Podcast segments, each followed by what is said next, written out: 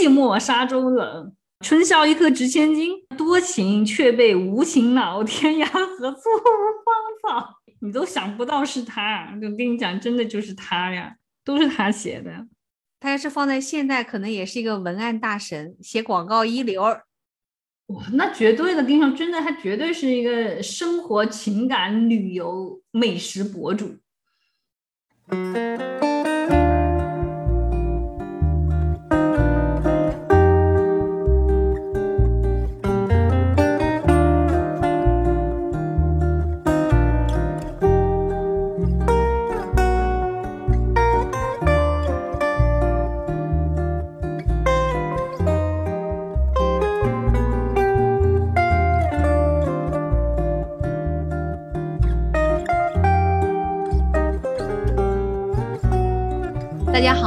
这里是柳林风声，一个放肆阅读的节目。我是炫喜，我是拉特里。今天我们要跟大家一起来共读的这本书是来自林语堂的《苏东坡传》。据我所知，喜欢苏东坡的人真的是非常多。他这样的人啊，就是真的是最熟悉的陌生人，你不觉得吗？就那种感觉，就你从小你就知道他。然后呢，你你肯定就是或多或少都会背他的几首词，对，历史书上肯定也会讲。然后呢，就是就是高考之前都要背一些什么唐宋八大家乱七八糟的。其实就是你你会知道他是一个什么样的，大概是一个什么样的人啊。所以就好像没有那种特别旺盛的这个这个好奇心，要去探索他究竟是一个什么样的人。他写这个诗的时候，他是什么样的心境啊？就那时候没有感觉，但我觉得就是现在我来看这本书啊，就是很多他以前就是我看过的词啊，包括他写的诗啊，然后你现在再用我这个年纪再来看的话，就看出来很多不一样的东西。没有读这本书之前，我完全不知道他和王安石啊关系那么密切，对吧？他的这个仕途跟他就是一直纠缠在一起，因为之前就是以为他们是两个世界的人嘛，一个是政治家，一个是这个。作诗的，就是很怎么说呢，很豪爽的。虽然说苏东坡也做过官，但他就总的来说的话，就是你不会第一印象，你不会把他想象成一个政治家。就在我心里，我不会啊。就是我我想到他，我肯定第一是诗人，然后呢，也也是就是书法家，然后呢也是画家。但你排到好后面，你才会想到他是一个，其实上是一个政治家，而且他做官的话，其实也做得很好，就是都造福百姓啊什么的。但好像就。有点就是没有把他放的那么重那个位置。为什么这么多人都这么爱苏东坡？其实我也很想要更多一点去了解。然后你看完这本书，你就能够感受到林语堂对他真的是非常的热爱。是，就是他那种热爱，就是就贯穿于这个书里面的就是章节，每个章节，嗯。你看啊，他在一开始他就对苏东坡这个人物做了一个。大概的画像，他对苏东坡的这个人物画像可以讲全是溢美之词。你看他是怎么在介绍苏东坡啊？他说：“我们未尝不可说，苏东坡是个秉性难改的乐天派，是悲天悯人的道德家，是黎民百姓的好朋友，是散文作家，是新派的画家。”是伟大的书法家，是酿酒的实验者，是工程师，是假道学的反对派，是瑜伽术的修炼者，是佛教徒，是士大夫，是皇帝的秘书，是饮酒成癖者，是心肠慈悲的法官，是政治上坚持己见者，是月下的漫步者，是诗人，是生性诙谐、爱开玩笑的人。他的这个画像简直是太丰富了，就是在他的这个描述底下，苏东坡。是一个极其丰富的人，我想说，有的人可能他一生的追求是成为某一个家，但是你看他的这个描述，就是苏东坡他是好多个家，好多个人，就他真的活出了人们理想当中的一个很丰富的人格。我觉得可能这也是大家很喜欢他的一个理由。他为人啊，我觉得他应该是就是一个非常富有人格魅力这样一个人，因为从书中嗯，就是这个记载的这个内容来看，他有很多朋友。然后呢，就是很多人啊，就是他在被贬到那么遥远的地方的时候，还千里迢迢的去看他，对吧？然后还有他的那些好友啊，就是虽然说是也也是因为政治的关系嘛，被跟他一一同的这种受贬啊，然后呢，就是呃被这种怎么说呢，就是仕途上受到很大影响啊。但就是还是跟他保持很密切的联系，对吧？就是从来没有觉得啊，就是因为跟你一党，然后遭到连累啊什么的。对，而且用一个我可能不是特别恰当的话来讲，就是他的朋友是三教九流，就什么样的人都有。对，他就其中其中提到，就是他的朋友里面有道士，有和尚，对吧？就是有一些莫名其妙的人，就是他就常常会莫名其妙的出现，然后又莫名其妙的走了，有这样的一些奇人。嗯，对，就是好像没有什么来由的，就是他不管到一个什么样的地方，都在当地能够扎根下来。对，而且他会很快速的交到朋友，就是一个人缘极好吧，应该这样讲。然后他这挺他他就是性格上也挺好玩的，就是他被贬的时候不是老是去做什么，就是跟当地的太守关系又很好，对吧？他贬到哪里，当地的太守其实都很喜欢他，因为他实际上是那个时候就是非常著名的这样子一个一个文豪了，对吧？就是因为他二十岁就成名了嘛，然后他。就像他的就算是天才，然后呢，他所有写的东西大家都愿意传阅，都想看嘛。所以其实上所有的文化人对他来说都是很敬仰的。所以他被贬到其他地方，当地的太守实际上都非常喜欢他，对吧？就是经常会跟他就是成为朋友什么的。然后有的时候他们还会怎么说呢？就搞点小冒险，对吧？就还有一次是跟哪里的太守，就是晚上喝醉酒，然后从那个桥上回来，那个地方本来是一个军军事管制的地方。就是你晚上是要关的嘛，结果他们两个从那过，然后呢，他还写了一首诗，对吧？然后就讲这个事情，然后第二天那个太守就跟他讲说，你都不知道，你难道不知道你的诗有传有多广吗？你还把它写出来，你是怕不怕我官帽不保啊？对他经常是这样子，就是他的人生，比如说已经进入一种极其艰难，在我们看来很不想言说的一个境地吧，但是他的他都能够。马上就可能诗性大发了，你看，就像我讲的，像我很喜欢的那个《定风波》那个诗词里面就是这样子，就是被下贬，然后有点像逃亡式赶路的过程当中，又饥又饿又冷，然后又下雨，在那个泥泞里面走，旁人都烦得不得了，他还能够即兴作诗一首，他还觉得哎，走在这个泥泞当中，好像比骑在马上更有乐趣似的，就是这个人就很神呐。就是如果是在生活当中有一个这样子的朋友，你就会觉得好像什么事儿都不是事儿，就是不管是多大的事儿，在他这儿好像他都能够举重若轻，就四两拨千斤的那种感觉。就，但是真的什么事情都难不倒他吗？似乎也不是这样啊。你看到他人生的末端的时候，他在回首他自己的整个人生的时候，就是你能看得到他其实是很清楚他自己这一生所经历的这些遭遇的。包括他的这个处境，对，就是把他被那个就是贬到海南的时候，他当时就写到，就是可能就是回不来了，对吧？因为他是说被贬从从古到今被贬到岭南的，还有几个人能回来呢？然后后来又把他弄去海南，然后他就说到了那个地方，他第一个事情就是要去做棺材，对吧？第二件事情就是要去找墓地，他就抱着必死的这个心去的。最后就是徽宗把他召回的时候。他当时在路途当中，他就写下那个著名的那那个诗，就是说“问汝平生功业”。他说：“黄州、惠州、儋州。”就是你通过这句诗，其实你就基本上能够想到，其实他心里面对他整个人生的这种悲凉，他是再清晰不过了。但是他好像不愿意让自己活得那么悲苦，就不论在什么处境之下，他好像都还是能够感受到一些生活的乐趣，就是一个很热爱生活的人。对，我觉得他应该是也觉得悲也是经历，喜也是经历，苦也是经历，乐也是经历吧。就是到最后，你也就是天地间你走一遭嘛。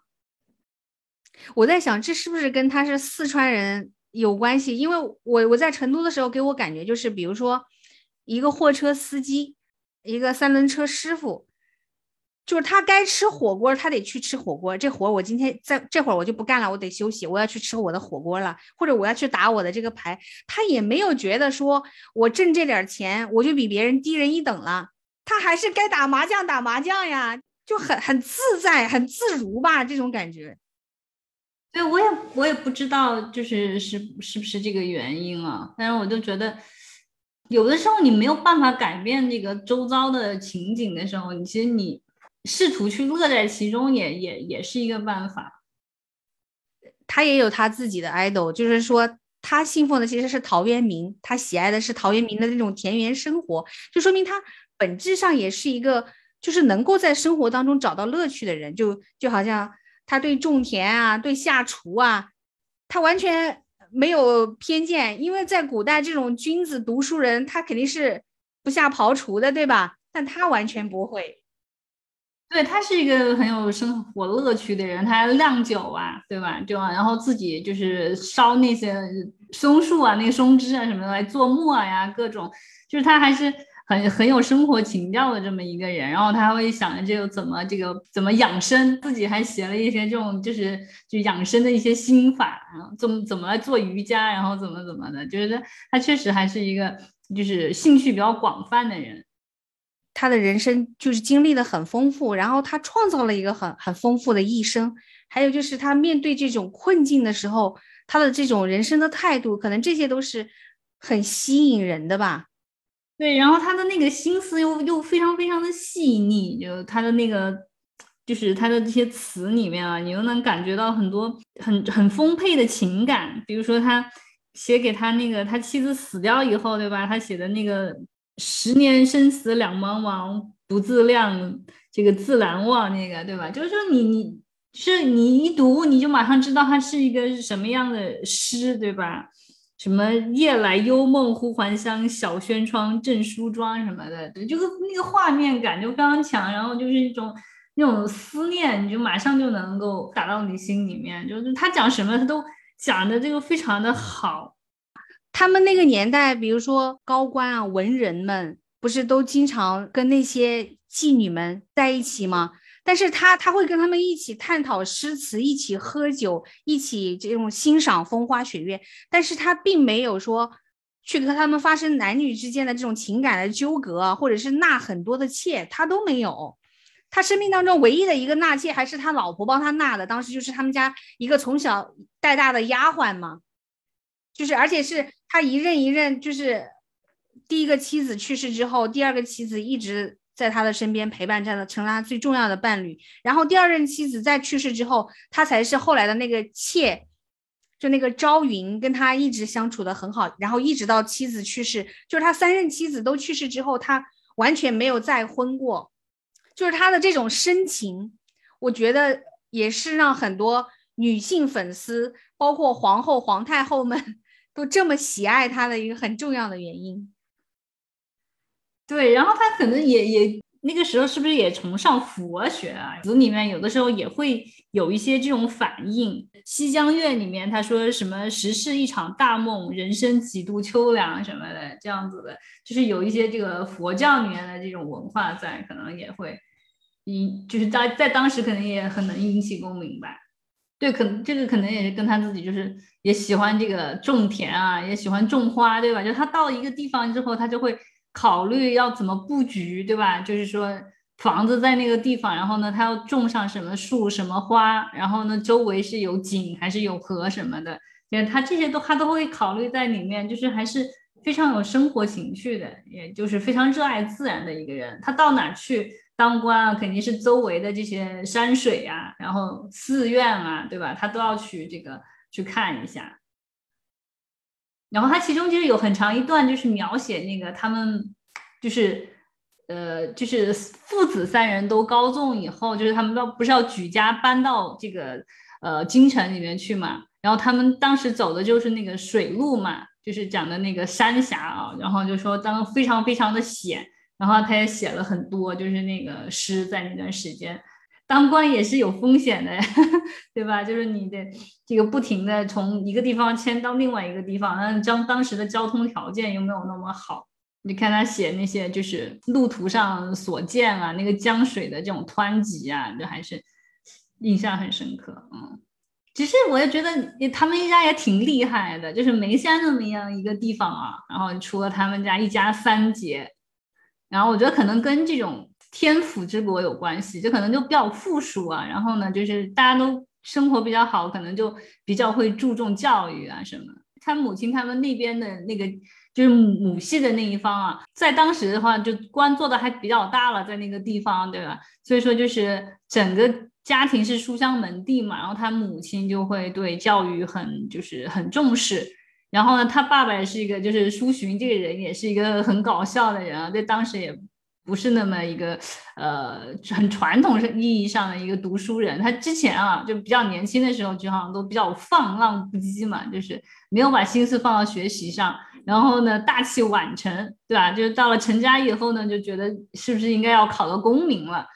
就是考，然后呢开始专心学习，然后呢就考上了。就是唐宋八大家，他们家就占了仨。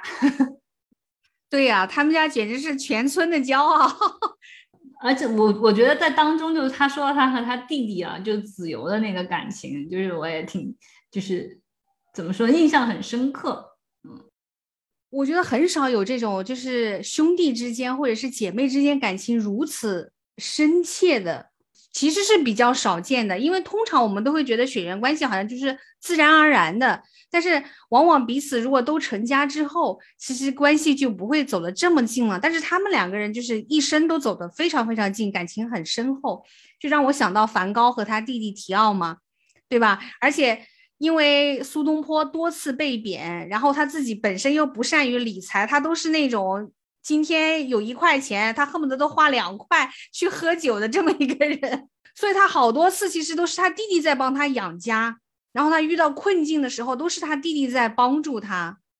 是因为他弟弟就是子由呢，没有他的脾气就是那么的，呃，怎么讲呢？不拘小节，或者是更那种就是更坦率吧。他就子由这个人是比较稳重的。所以说他当时在这个政治漩涡里面的时候呢，没有陷得那么深，因为他没有得罪那么多人嘛，所以他就是在京城啊这些就比较富庶的地方当官的时间会比较长。然后他加上他自己呢又比较会理财，所以说就能够有一些积攒。嗯，苏东坡呢是因为他就是很长的时间啊，他自己又不存钱，然后大部分的时间都是在一些很荒凉的地方被。这个流放啊，对吧？就是做这种很小的官，然后呢，还经常被人各种刁难，对吧？就是所以说就没有什么余钱留下来。很多时候呢，确实也是他弟弟在帮助他，然后包括是他被贬，其实他弟弟也在这个不停的给他上书嘛，就是要讲一下他的这个情况，就是希望能把他弄回来。你看他一生当中三次被贬，然后生活常常处于很窘迫的状态。但是他的伴侣，就是他的妻子，好像没，就是包括他的家人、他的子女，他这样颠沛流离的过程当中，似乎没有人会去特别的埋怨他，然后大家还是很支持他，就觉得因为他做的是一个正确的事情，或者是他是为黎民百姓的权益争取的这样一个人，他只是受到了政治的迫害，或者是当下的这个局势不容忍他，但是大家还是在全力的去支持他。对，因为他就是他的这些所作所为是他周围的人都能看得到的呀，对吧？他去了以后就在杭州嘛，就他那是挖那个就是西湖，对吧？然后呢，就是改善他的那个水利系统，就是那个时候就是是杭州就是每每家每户他都有那个水可以用，新鲜的水可以用，这就是很了不起的事情。然后呢，他又在那建了医院，对，这个是我没想到的。我没想到历史上在宋代的时候就已经有这种公立医院了，而且苏东坡相当于在杭州建立了中国的第一所公立医院。我原来也以为就是应该是那种零散的，就是营业的这种郎中，对吧？然后呢，就谁有病了哪家就就去请郎中来。我我也没有想过他们居然还有医院。等于在那个年代，就是如果你真正是受受到这个重用的这种大臣的话，你一定是在京城，而不是在下面这种地方上。是这样吗？嗯，他们是这样子的，就是说他会有一种，我我看了一下他做官的这个，就是大概一个一个走向啊，就说他应该是比较年轻的时候，他会下放到，他还是要从这个就九品或者是八品做起嘛，他会下放到其他的就是这种地方，但是他好像是三年一任吧，就是三年以后他会考核你。然后，如果你做的比较好的话，那肯定提升嘛；做的不好，肯定会贬啊，或者怎么样。就是大概是以三年为任期这样子一个，他就会不停的调度。其实他的有的时候就会在这个，如果说你呃官做的再大一点的话，你可能会在这个京城附近一些比较好的地方，你可能会来回再弄嘛。那你肯定要做到比较高了，你才会到皇帝身边嘛。所以经常要搬家。是是，就是你你不停的看他整本书，你就看他搬来搬去，搬来搬去，对吧？就是，而且他其中还有两个事情，就是他的那个那个时候就父母过世，你要回原籍去那个就是守孝嘛。然后他们他母亲和他父亲就他都就是隔去了三年嘛，所以你就你就老看到他一会儿从这儿到那儿，一会儿从那儿到了到了京城，然后一会儿又走了，一会儿又怎么了，就是换了很多个地方。而且古代一般家眷佣人都很多，就是经常十多口、一二十口那种人就跟着他一直不停的这样来来回回。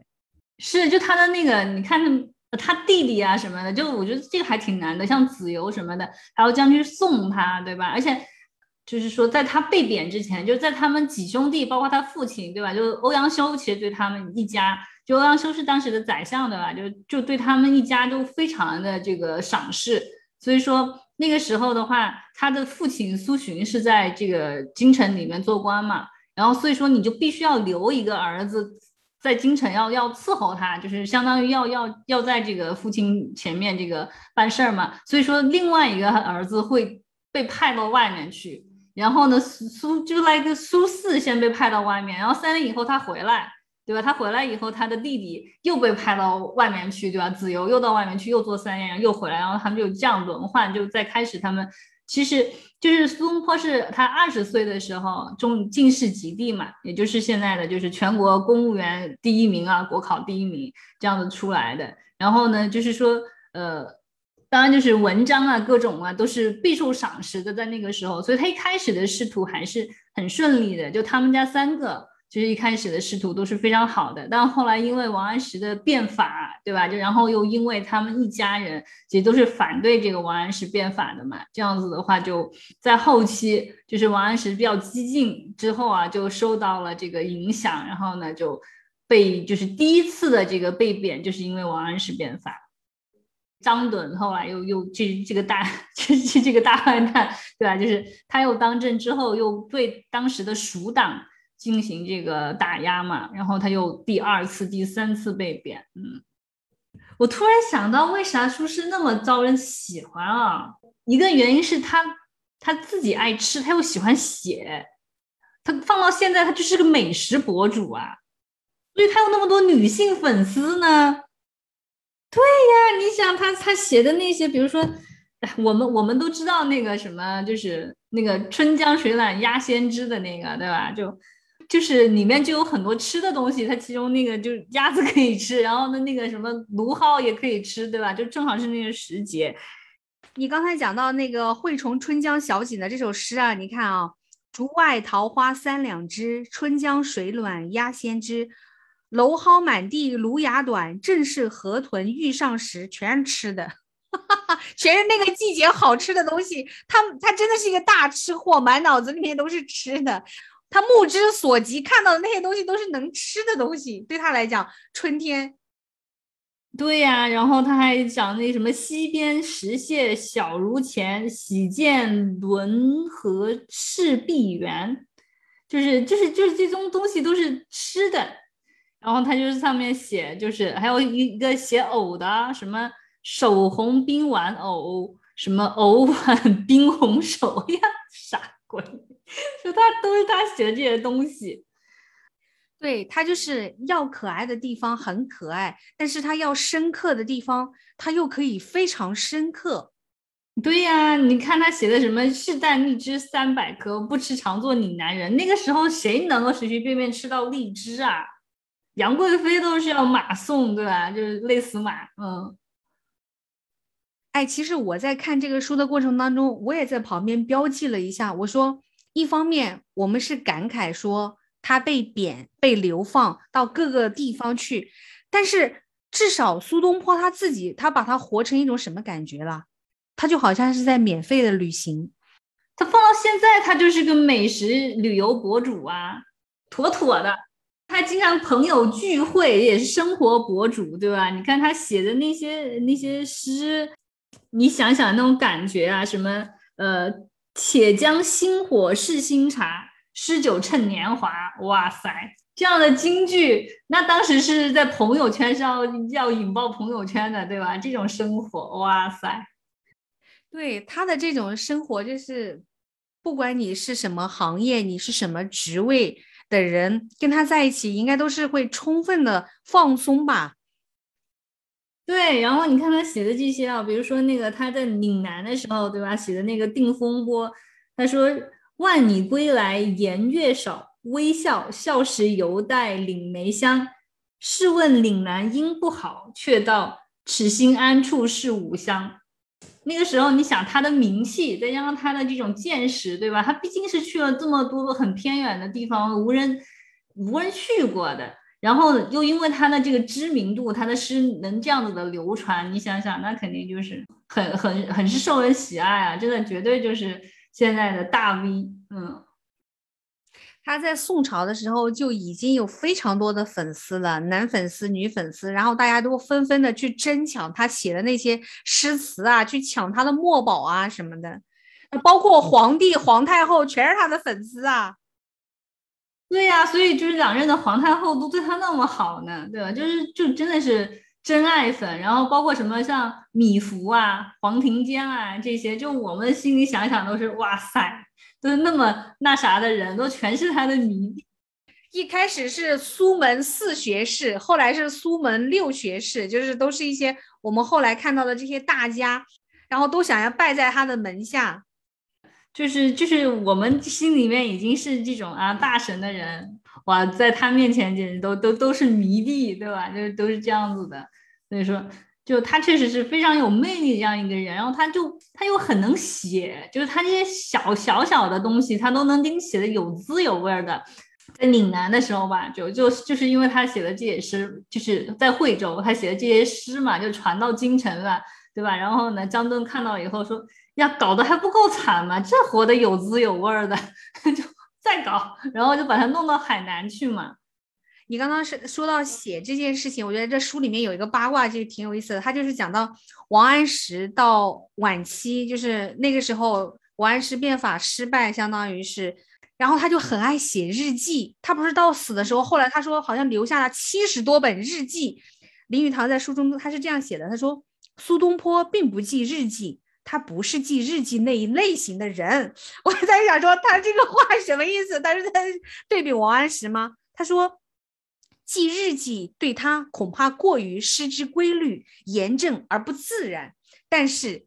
他写札记，他遇到游山玩水、思想人物、处所事件，他都会笔之于书。有的呢是有日期，有的是没日期，就是很自然。我今天看到一个什么，我想到一个什么，我见到吃到什么，我随时可能把它记录下来。就是他会写这种札记，其实可能就类似于我们常常讲的这种手记嘛。此刻的灵感，我此刻的想法。但是他就说他不是记日记的那种人，因为记日记对他来说过于规律、严正、不自然。然后相反，王安石 就是一个老了能写七十几本日记的人，在日记里面狂骂。对啊，我觉得他肯定是很郁闷，因为他王安石是一个特别就是有政治抱负的人，所以他的晚年他的这个政治抱负没有没有实现，他肯定是很很过不去的这个坎儿。嗯。就这里面就要讲到说，书里面其实他真的是花了很大的一个篇幅，就讲到苏东坡的整个仕途，他的整个壮年时期，跟他最息息相关的一个人，其实就是王安石。因为当时在整个官场上，可以说王安石决定了他后期的整个的人生的这个命运，包括他的各种下放什么，可能都是跟他有直接相关的。虽然后来把他贬放的。并不是王安石，那时候王安石已经被下放了，但是其实都是他同党嘛。其实王安石他正好是碰到一个新皇帝，对吧？就是新皇继位以后，然后因为他之前就是他的太傅吧，相当于他的老师啊，给他上课的时候，就是经常会提到一些观点，他会觉得哎很有意思，很新颖，对吧？然后他的那个那个。老师就跟他说，其实也不是我的观点了，这个也不是我的观点，是是王安石的观点，对吧？然后所以说这个皇帝就对王安石就非常的赏识，然后呢，后来就就是他继位以后呢，他就把王安石给提上来，对吧？然后呢，就两个人一拍即合，就要改这个改革，因为当时确实宋朝也是这个内忧外患啊，都就是问题比较严峻。那王安石呢，也是想通过改革，可以把这个就是整个的这个环境能够弄好。就是他关于王安石的这个改变法呢，啊，现在就是学者啊什么的，就是看法都不太一样。就是当然有有有的很多就是很痛恨他，对吧？就觉得他这个完全就是把宋朝搞垮了，就是伤了国之根本了。然后还有另外一部分人呢，又觉得其实上他的这个思想还是很先进的。就拿到现在来看的话，他这些改革其实，嗯，都不是说。是根本的错，只是说执行的问题啊，就是执行到后来，你就是系统太大以后，难免就会产生一些腐败嘛。他们的观点就是说，宋肯定是要亡的，就是王安石变不变法跟这个亡国是没关系的。就说你不管怎么样，他他到那个程度啊，他就腐败到那样，然后他就整个是内忧外患的情况之下，他是没有办法的，就迟早的事情嗯。我觉得高中的时候可能都学过王安石变法吧。但我就除了记得青苗法之外，我其他都没有太大印象。书本上的知识其实都是一小段一小段，是很简单的。可能还是你想去了解真实的情况，那你就真的可能需要去看很多的东西，去深入的了解了。是，就是他当时他的几大举措，第一个就是就是把这些小商人的这些生意啊收拢来，就是收归国营国管嘛。但是就是在那种情况之下的话，你肯定是。不可能像现在，就是你各种的监督的这个手段，对吧？就是你都可能监督到那个时候，你全部收由国管之后呢，你可能就是有一些腐败会滋生，对吧？因为你监管不可能说像现在那么就是快捷方便。然后包括青苗法，就是说是农民银行，就是给农民贷款，然后呢，他们拿到钱以后呢，可以去买农资，然后呢进行耕作，丰收以后呢，再把这个钱还回来。这个本意是很好的，而且在王安石他之前啊，就是没有到京城来做宰相之前，在他治下的那个那个州里面呢，就是这个青苗法是起到了很大作用的，就是一个就是确实是推广下去是很好使的一个一个法子。但是推广到全国的时候呢，因为你毕竟你王安石是在京城嘛，你又不可能去监管到每一个地方，所以说到了后来呢，这个推行。推行不好的时候，他就开始这个 KPI 考核，对吧？就是每个官员你管的这一片庄村庄，你都要借出去多少钱。但是有些人他确实是不需要借钱的，对吧？然后呢，他又非要你借，然后呢，你还要还这个。就是虽然说他是这个国家给的贷款，他也有利息的，它并不是无息贷款，对吧？所以说，就搞到后来的话，就就搞得怨声载道，因为你不愿意借的，你你非要逼着人借。就反而让更多的农民破产，然后流离失所。对，就反而让更多的人农民破产，然后他其中有一有一个就是还需要一个富人来给这个贫困的农民做担保。那一旦这个贫农还不起的时候，富农也要连坐，你知道吧？就富人也要连坐，所以就是到那种收成不好的时候的话，就大家都倒霉。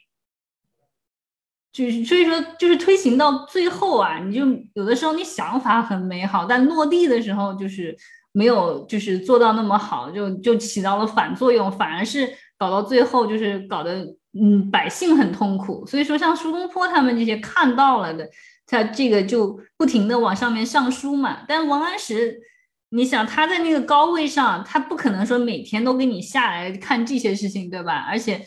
哎，这个大家都知道的。你要下来视察的时候，那不是你下来他就演戏给你看吗？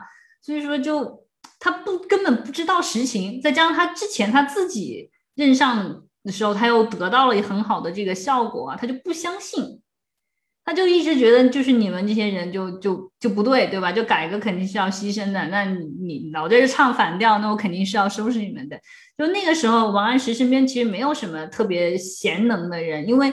大部分这种比较稳重的温和派啊，像欧阳修啊，像司马光，他们全都是反对他的，所以他没有办法，就只能从那种投机派里面去去选一些人啊，来来这个为自己所用，但他最后也为这个所苦嘛，因为他选上来的就是一些投机派，就是这种想在这个政治斗争里面吃红利的人，当然就靠不住啊，所以最后也就把他出卖了，嗯。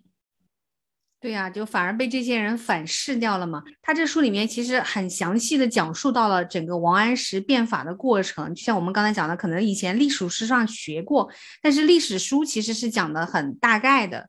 我的心里面一个感受就是什么，就是且不论历史如何去评判他这个人，但是他整体给我感觉他是一个纯正的、真正的理想主义者，而且他自己其实本身很清廉，他即便是获得了高位，他也从来没有去做一些腐败的事情。他本人真的是完全为他的这个政治理想、政治抱负，他想要去奉献他的一生，他是这样子的一个状态。是是是，就虽然对他的变法是就是大家各有看法啊，就褒贬不一，但对于他这个人，我他的人品好像没有什么这个意义，大家都觉得他确实是一个能够算得上正人君子的人。就哪怕是像苏轼他这样子啊，三番五次的这样顶撞，或者是这种上书要去这个就跟他作对啊，他其实也没有特别的为难苏轼，一直到很后来啊。然后他才开始这个，就是针对舒适嘛。然后其实把他贬也是贬到杭州去做太守嘛，这个也不算太坏啊。是，就真正对他下狠手的人不是王安石，那就是就是张暖这样子的人才才是，就是到后来把他流放到那么远的地方，就是那那就是下死手啊，就是觉得不想让你活着回来，对吧？就是王安石他在那个时代呢，恰好遇到的又是一个年轻的皇帝。那年轻的皇帝，当然他就是他有他一定的政治抱负，也是很希望说这个国家在他的这个时代能够变得国富民强。确实是你想想，每每个皇帝，我估计可能都还是有那种梦想，对吧？唐宗宋祖要做那样子的皇帝，开疆辟土，对吧？那他他那个时候他们正在被动挨打呢。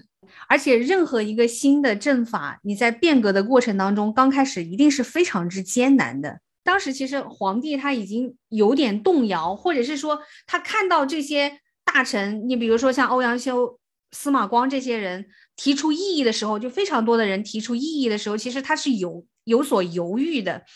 但这个时候，王安石就对皇帝他说：“就这段话，我觉我当时看了以后，我觉得很精彩。就精彩在哪里啊？我就是真的觉得王安石是一个非常非常之坚定的人，而且他真的很善于。”去传播他的这个思想，以及他为什么这个人能够做到如此之极致，或者说你你可以看得到他为什么可以做的如此之极端，他能够为了他的这个政治的抱负，这段话我就觉得挺有意思的。他就跟皇帝他说：“陛下要知道，陛下是要施法先王之道。”为了事功，不得不清除这些反对的旧臣，在反对的旧臣与陛下之间的夺权之争是不可免的。倘若他们获胜，朝廷大权将要落在他们之手；若是陛下获胜，朝廷的大权则仍将在陛下之手。这些自私的大臣，全都是存心阻挡陛下先行先王之道，就是因为这样，才闹出这一番纷乱。他心里面，你看，他对皇帝是这样，他对他自己一定也是这样想的。他就是这么坚定，他自己的这个变法是正确的，是为了国家，为了民生，你必须要这样做，因为你今天面对的所有的阻挠都是必然的，因为他们就是会阻挠你，因为他们要跟你争权。是，而且他很很会抓住人的心理啊，就是你一个新王继位，你最怕的是什么？你最怕的就是这些老臣倚老卖老，不服从你，对吧？就是你没有权威，这个东西是你最讨厌的。你只要把这点抓住的话，嗯，所以说就就他就很能抓住这个心理，对吧？就皇帝就会很讨厌这些老臣。他不会那么客观的去看你为什么要反对我，对吧？他就觉得你反对我是是因为你觉得啊，你你是老臣，你你这个仗着你这个比我年长又怎么样？你没把我当成一个皇帝，对吧？你还以为我还是皇口小儿，对吧？就是那样子，嗯，他真的很会，嗯，他完全的拿捏住了这个年轻的皇帝，所以就深得他的重用嘛。是，他就其实他变法到后来确实是。啊，因为各种关系吧，就是真的是搞得就是蛮很 蛮难收场的。那个皇帝都还是支持了很久啊。对，一直到那个，因为这个皇帝在位没有多长时间嘛，也是早早的就死掉了，是不是？然后等到后来是皇太后，相当于是垂帘听政，然后才把苏轼重新召回来的。是是，然后再把那个新政给停了嘛，就基本上啊。但是新政真正的停，其实又到后面很长很长时间才完全的废除。就他不是新政有好多嘛，就包括是他那那个就是国营的这种商商业的，然后还有就是征兵的，就是征兵的那个法，还有一些就是马保法，然后还有什么呃青苗法，就它分了好好大的几类，然后就是逐渐的就是消除到其中一块，然后一直到完全就是把这个新政都终止了的话，是很久以后啊。就是我没有想到，就是。他进入老年之后，苏东坡还专门去看他，然后他们两个人还一起对谈、聊天、喝酒。还是因为王安石自己本人也是一个很有才华的人嘛，所以他不会去嫉妒苏轼。觉得后来我觉得张震他们那种人就完全是一种嫉妒，对吧？你为什么你那么优秀啊？其实他们是好多次是想要弄死苏东坡的，就是因为有皇太后和皇上并不想杀掉他，所以他才没死。他们就不停的翻旧账呢，就哪怕他就是那个被流放以后，他们都老去翻他的那些诗，然后又说他要反，对吧？就是他写这个又是影射你啊，各种就搞那种文字狱的那一套。然后因为这个事情，不是苏轼就因言获罪嘛，不是还被投到天牢里面关了好几个月，对吧？然后我觉得他其中他他讲到一个那个小故事也是很有意思的，就是嗯，苏轼不是说他的那个。当时是他儿子吧，好像在那个，就是每天给他送饭嘛，他关在天牢里面。然后当时苏轼就跟他儿子就约好说，送什么肉荤菜都可以，不要送鱼。就是如果你在外面听到坏消息，就我肯定是保不住了这个命的时候，你就给我送鱼，我就知道了，对吧？然后后来好像他儿子有什么事儿，对吧？就就有一天就没去能送成饭，然后就委托他一个朋友帮忙，然后他朋友呢就就给他准备了腊鱼。然后这个腊鱼送进去，苏东坡一看呀，这个盒里这个饭盒 饭盒里面有腊鱼，那我刚才这次是这个难逃一劫了。然后这个是一个很好玩的事儿。还有一个事情就是说，他说他在那个天牢里面待着，有一天晚上就进来一个老老者，对吧？就一个这种官吏，不知道是什么的，就然后就。就睡在他旁边，对吧？就进来了，然后当时舒适也说也搞不清楚这人是干嘛的，也就没管他，然后就在旁边就自顾自就睡了，然后睡到半夜呢，这个老者就跟他说，就说，嗯，你你没事儿了，你没事儿，就然后他就走了，然后后来就说是皇帝派人来看，就是就是试探舒适的，说如果他心里有鬼的话，那肯定就睡不着，就说他怕死，肯定心里有鬼，他肯定就没办法睡觉。然后老者一来看，呀，这睡得那么熟，就证明 问心无愧。中间其实还有一个，就是他当时就是送饭送来了鱼以后，他不是觉得自己哎这下子可能就不行了，是吧？然后他就给子由写了一封信，然后那个信里面其实就是一个是他所谓的忏悔之情，二个是对当时的那个嗯皇帝，他还是有很多的，就是褒奖或者是赞许。管吏不是把那个信肯定是会要上呈的嘛，然后到时候皇帝看到就觉得，哦，其实他内心还是很认可我，然后他你看他还是有忏悔之心的，是吧？其实皇帝那时候就是不想要杀他的，对，这些皇帝对他都很赏识，基本上对吧？就是，然后当然皇太后尤其了，两任的皇太后对他都有非常赏识，然后就是把他调去做兵部尚书，对吧？就。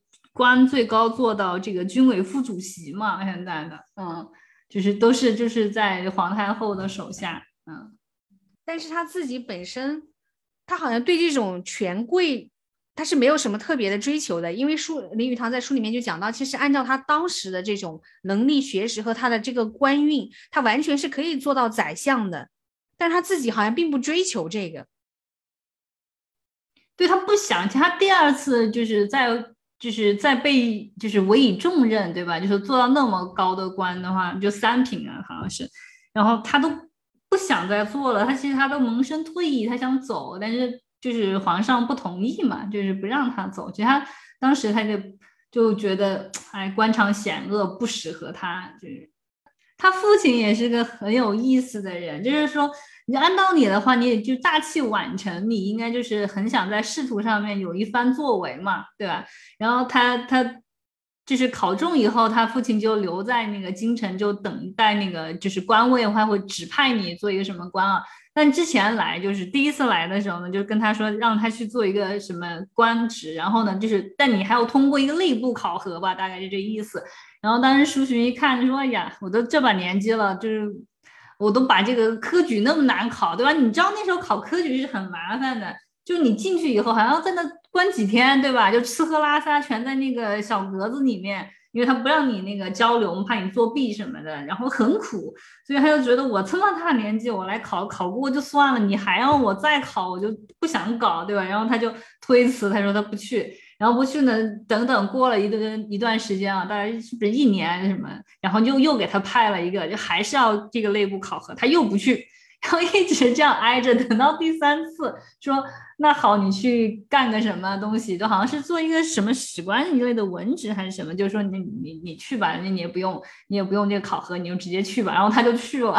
我觉得他也是一个挺有意思的人，就那种那种脾气，你还他还挺好玩的。就你你你赏识我都不算，你让我做官我也不那个啥，我还要挑我想做的。嗯，然后呢，苏洵他自己也非常讨厌王安石，因为他就觉得王安石是一个特别会这个搞人设，就是会炒作的这样子一个人。因为大家都就是就是历史上看的话，王安石这个人他是一个很怪的、很很怪异的这么一个人啊。然后又说他这个衣着啊什么的都是不修边幅的，就他们有时候就就就流传一个故事啊，就说什么和王安石一起去洗澡。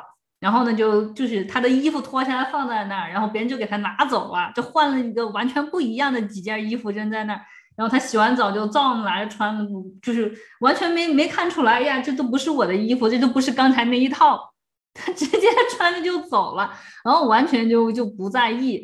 有一次就是人家就跟王安石的他呃这个夫人就讲了，说说王安石喜欢吃鹿肉，然后王安石就他他那个夫人就说。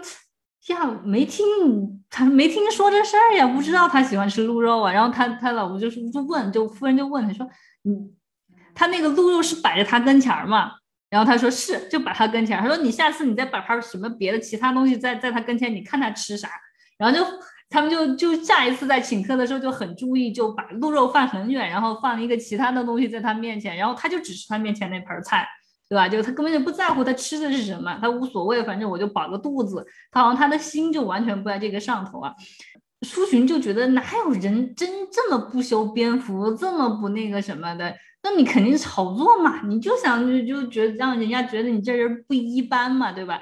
然后还有一次就是皇帝啊，就是招了一群他这喜欢的这些臣子去，就要搞一个什么去钓鱼的野餐大会吧，相当于就大家要自己钓鱼，钓起来以后呢就。弄就是弄来吃嘛，然后就每个大臣发了一盘鱼食，对吧？然后呢，王安石他也不想钓，他就把那鱼食都全吃了。然后苏洵就说：“你你这玩意儿，你你说你无意的，你可能就吃了一根儿什么一个，对吧？然后你把那一盘都吃了，那你就肯定故意呀，你就想标榜你不一样。所以就是一开始，其实王安石是很仰慕三苏的，他是很想结识他们的，但是苏洵就烦他，就不想跟他结交。”苏家三父子的话，其实，呃，我觉得其实个性最鲜明的是他爸。然后呢，当然就是苏东坡也也有一点跟跟他爸爸很相似，就是那种比较豪放不羁的性格。然后他弟弟就比较这个沉稳稳重。苏东坡他之所以就是那么成功啊，就是说在他的那个文学上，我就觉得可能跟他仕途其实不太顺有很大关系。因为如果你仕仕途太顺，你肯定就是每天忙不完的事情啊！就你你看他，就是你看他这个呃书里面也讲，就是他做官做父母官的时候干那什么事儿，就你真的就完全明白为什么以前说做官要说做父母官呢？真的就是什么都要管，管的特别的细。所以真的，如果说你就是完全的正途上面很顺利的，而且你又是个好官的话。对吧？你就是每天你都在忙这些琐碎的各种事情，大事小情全部都要你来操心，你哪里来的时间来写诗啊？对吧？你哪里来的时间和好友游山玩水，对不对？还有月下这个漫步，然后再写点诗什么的，对不对？我就觉得这个肯定是也也有关系的，嗯。他还有一个就是他这个人的特点啊，他就不是一个很严肃的官。你记得他在书上面讲，他在杭州任太守的时候，他一般不是说每天在他的这个官邸里面办公的，他不是这样的，他可能今天就在哪个亭子里就办公了，然后呢，而且他效率很高，他可能专注的上午花两三个小时就把他今天的公文呐该搞的事情就搞完了。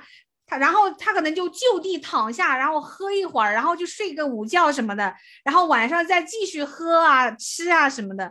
他是这么一个人。有一个插曲，我记不得是在他在哪里做官的时候，就是有一个嗯，那个时候你做官你还要判案呢，对吧？然后就有一个这种嗯欠债还就是不还钱的这样子一个案子，好像就是说有一个。开店的这么一个人，他借了别人的钱来开店，然后他最后就还不上钱，就被告了嘛。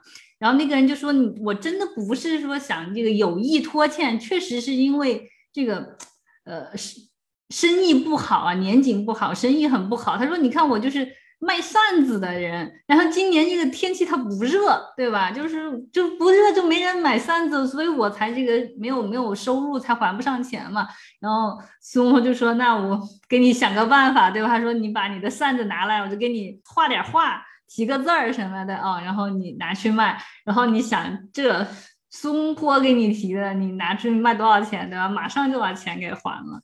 就这个也很有意思，嗯。”他真的是一个很有趣的人，就是这样子，而且他完全好像也没有被这种世俗的这种名利啊、功名利禄什么的，或者是就外在的这个帽子，就是罩住了他自己的内心，他想去做的事情，他没有。对，就他被贬到那个呃海南的时候，你可以想见那个时候海南是民风不开化的嘛，哪有什么文化人啊？那那他都每天要出去跟那些老农民什么唠唠嗑什么的。就他就闲不住，他就得干点事儿，什么？就是他这个人真的，他就不在乎你是他更重要的是一种交流，就对他来说，就交流是是很必须的。所以他才去的时候，他很苦闷，有一段时间他不是写诗，就说什么呃也没有药，也没有吃的，然后也没有朋友，对吧？就是说很孤单。那他很快他又。又再一次的融入了当地的生活，对吧？就他又开始这个教学，就就是对不对？然后呢，还教当地的人怎么这个栽种水稻啊，这些粮食啊，对吧？你该怎么弄，怎么打井啊？就就做这些事情。所以说他又开始有有新的视野和新的朋友，所以他这个人总是能够绝处逢生，你知道吧？就不管把他流放到哪个地方，他好像在那个地方都能够 重新扎根似的。他能够完全融入那个环境当中去，对，所以就是他这还是嗯很很有意思。就我我我之前啊，我最喜欢他的两首诗，一首是《赤壁赋》嘛，就是然后一首就是那个其实其实最俗最俗的就是那个水调歌头的那首歌，对吧？就是明月几时有，我也很喜欢那个。就他虽然就是大家都知道，但就是。他把那个景啊，就是真的中秋描写的特别的美啊，尤其是这些年就是在国外，又每次中秋节好像都不在国内一样的，就是你就总能想起他来啊，你就觉得你在看就是在看这本书看完以后，我觉得其实就印象很深刻的就多了，就好多就是。原来看的时候不太在意，就对，就是因为你原来你年轻的时候，你不会对这种什么“此心安处是吾乡”这样的 这样的词句有太多的这个感慨的，对吧？就是到到到了现在再来看，你就觉得，嗯，这个就是另外一个意思了。他真正的生活也是从四十岁才开始的。就是在四十岁之前，他其实也没有真正的完全去过上他自己的人生。就是他这个里面可能讲到的更多，就是四十岁之后，他其实他的内心慢慢的安定了下来，他越来越很清晰的知道他想要去做些什么，然后他的日子要怎么样去过，而且他可能过去还有一些年轻气盛的时候啊，到四十岁之后，他慢慢慢慢就完全沉淀下来了。所以这个时候，他不单单只是诗词哦，他包括他的书法以及他的绘画上面，就是开始有了更大的成就。然后他在书中就讲到说，那个时候他进入一种比较老练的人生阶段，就讲到说，苏东坡他最重要的消遣是细墨之作，就是他的一些书法和他画的那个墨竹是最出名的嘛。他和年轻的艺术家米芾，他说他们共同的创造了以后在中国最富有特性和代表风格的这种中国文人画。就他们创立的这个文人画的这个风格嘛。是这个是比较特殊的，就是我觉得国外的话，它好像就是基本上是作家是作家，诗人是诗人，画家是画家，对吧？就很难会串在一起。但可能也有个极个别的，就是都行的。但是我觉得好像没有成为这种固定的一种流派，对吧？但是像苏东坡这种大家，他就真的是诗词书画方方面面，他都是做到非常高的成就了。我我最近在看一本书啊，就讲到人的大脑其实是要到三十岁左右才会完全发育，跟我们想象不太一样。他就是说，基本上人的大脑是要到三十岁左右才会发育完全的。所以人其实，在三十岁之后，你你其实是完全可以进入一个新的状态。就是我现在在看他的那个什么。身系以灰之木，身如不系之舟。就是他最后就评论他自己这一生的那个那个诗啊。其实你我原来看的时候，我不喜欢这个，我不喜欢这种事儿，我就觉得它特别的灰暗，特别消极。就一般人讲的心如死灰，就是哎呀那种对吧？就就是那种感觉，就我就不喜欢。那我现在再看一看，我就觉得哇塞，这就是我想要的境界啊。如这个以灰之木，对吧？心似以灰之木，它出自庄子嘛。他讲的其实不是说真的是心如死灰，它是那种就是不以物喜，不以己悲的这样的一种一种境界。就我跟你说，就我就是一六年吧，对吧？我人生就是经历一个很很大的转折，然后就之后就有好几年其实过得比较痛苦。我那个时候想的就是，我就特别想我是一个机器人。我的我的那个终极目标就是我是一个机器人，我没有任何情感，我只有输入和输出，对吧？就是这个东西，这个情况来了，它是一个输入，然后呢，我就应对它，然后就是搞出一个输出就完了。但这个东西它经过我不引起任何的波澜，就是我我心里面不会说因为这个事情悲伤或这个事情欢喜。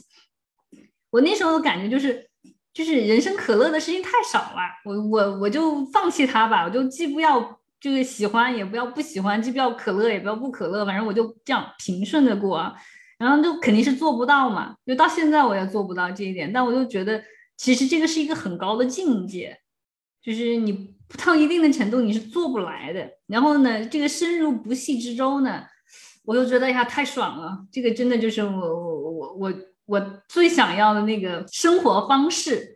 就是自自由由的，然后就是随着命运的安排，对吧？就之前我们在那个毛姆的刀锋里面，我也提到过，我就说就跟水手一样的，你上了船以后，就是船开到哪，你就享受到哪的生活。我觉得这个就特别的好，我我我就觉得这个就是我想要的生活方式。是，我觉得苏东坡的一生当中，他其实某种程度上提供了一一个，就是说一个人一生应该如何去活着的一个范本。就是你可以怎么样去活着，就是无论你处于什么样的一个环境和境遇当中，你都可以按照你自己的意愿如何去活着。对对对，然后至少你可以控制你自己的态度，对吧？可能你周围的机遇不一定是你能够控制或掌握的，但你至少可以控制你的态度，对吧？就就有的时候你你就人处在这种大的时代之下，你是很难够去。就是很难去做出一些抗争的，那这个时候你要怎么样的生活才没有那种空虚感，或者是才能够找到一定的安全感，对吧？但是其实他也是一直在摸索这个过程，他基本上也是到了晚年他才定下来这个调的。对，因为他一生也是很颠沛流离的嘛，到了最后，对吧？就是你一直不停的被被从这儿调到另外一个陌生的地方，然后到了晚年，他就想。就是就是找一个归宿，对吧？他就想住在惠州嘛，就这样安定下来，你不用在这个老年的时候还要到处奔波嘛。然后他都做不到，对吧？就是他都不知道你会在什么地方养老。你说这个对于中国人来说是最恐惧的事情，在那个时候，你不知道你自己会死在哪儿，对不对？那个时候都都是要还乡的嘛，你没有乡可还，这个是很恐怖的一个事情。对，对于就是那个时候的古人来讲。是，就是他人生当中很顺利、很快乐的这种很美好的时光，其实每一次都很短暂。就比如说他在杭州的两次啊，在一些地方其实都是很短的。然后他每一次刚刚能够进入一种很闲适安逸的状态，马上他又被调到另外一个地方，就好像他晚年到了惠州，他在那个地方买了地，造了房子，把全家人都迁到这个地方来。那时候他一定以为我的人生就这样子了，就是我再怎么被下放，可能都到到岭南这么远的地方来了，应该就已经是最远的地方了吧，就可以在这里安定下来了吧。没想到人生还可以继续往下跌，他还可以把它调到更远的，就是根本没有想象的。那个时候你说把它流放到海南，跟流放到西伯利亚有什么区别呢？没有区别呀，就是没有区别的呀。嗯，他其实是在徽宗上位之后，把他调回的路途当中，我觉得他可能才意识到，也许他的人生的命运就是如此了。他在半途当中，你看他在常州去世的时候，他那时候只有六十四岁。那肯定，这种长期颠沛流离的生活，再加上有时候还吃不饱，对吧？食不果腹，还有这些压力，对吧？你这个入了天牢，这种压力也不是一般人能够承受的。嗯，这还有就真的是伴君如伴虎啊，这个不是开玩笑。林语堂就讲嘛，他说通过苏东坡的这个案例，你就可以看到，对于一个读书人、文人来说，但凡你有什么其他的生存技能。都没有必要去做官，就尽可能的不要为官。作为一个文人、艺术家，就还是大趋势是还是想当官的。大部分人，嗯，因为儒家文化就是要学而优则仕啊，就好像这是你必然的命运，你应该要去这样做才对。你怎么能够安于这种酒肉？你怎么能安于这种闲事和这种诗酒花茶？你不能这样。你应该要去造福黎民百姓，你要去辅佐君王。其实你时间久了以后，你就知道为什么庄子 没有这么流行。就是就是说，肯定都不能都躺了嘛，肯定还是要卷起来。为什么这么多人喜爱苏东坡？如果一个人一直以来呈现的状态是很完完美，其实一个太完美的人生，或者是太完美的一个事业，它很难引发人的共情的。因为对于绝大部分人的生活来说，一定是命运多舛的，就没有人的说能够有那么好运的。就是每个人的生活一定还是有很多的波折和艰难的。但是苏东坡他确实可能就是给到你一种安慰，你通过他的人生会给到你一种慰藉，就是说，确实你看他也很难，他比我还难呢，我有他难吗？但是他还是能活出这个样子，他还是完全活出了他自己呢，不是说。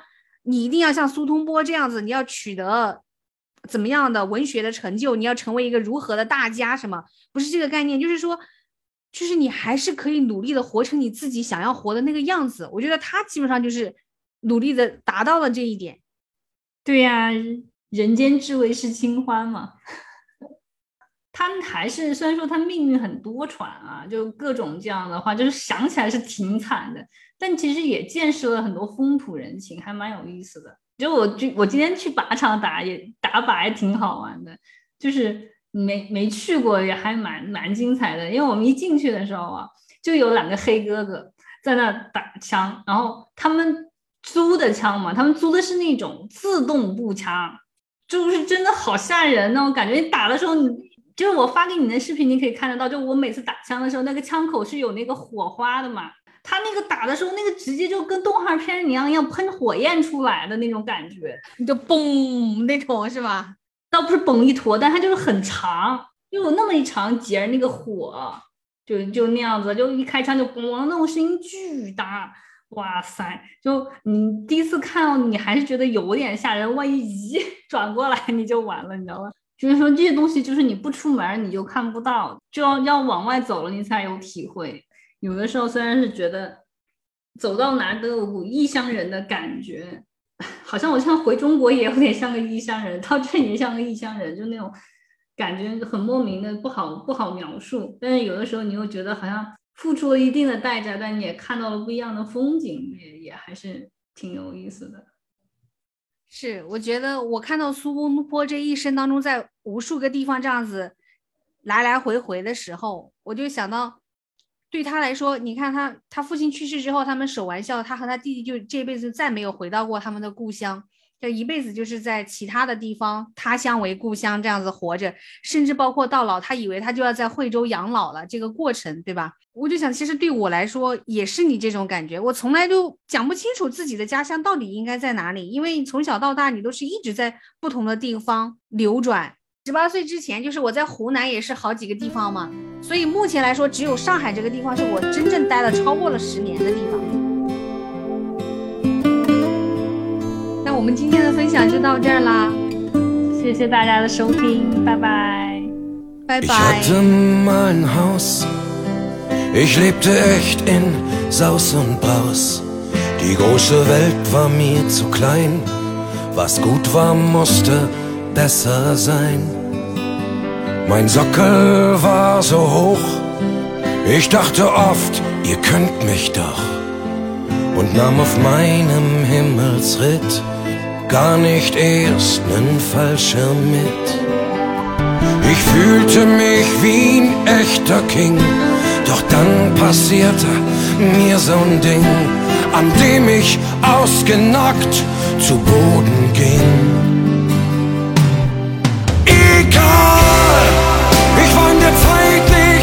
Hinterher, was ich jetzt hab, ist so viel mehr, denn ich dich. Was soll's? Ich weine keine Tränen nach. Die Landung war zwar ein bisschen hart, doch gut für mich. Das alles ist mir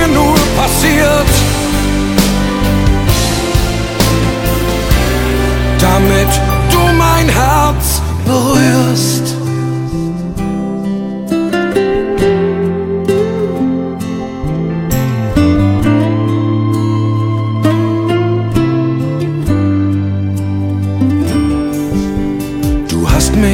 aufgebaut, hab ja auch keinem mehr vertraut. Denn läuft dein Leben auf so'n Riff, verlassen alle das sinkende Schiff. Manchmal sitz ich da und schau zurück, halte dich im Arm, mein bestes Stück. Ich hatte gar kein Pech, ich hatte Glück. Egal, ich war in der Zeit nicht hinterher. Was ich jetzt hab, ist so viel mehr. Denn ich hab dich.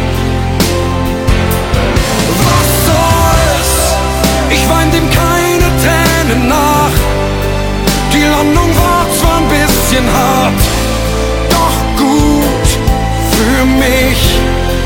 Das alles ist mir nur passiert. damit du mein Herz berührst.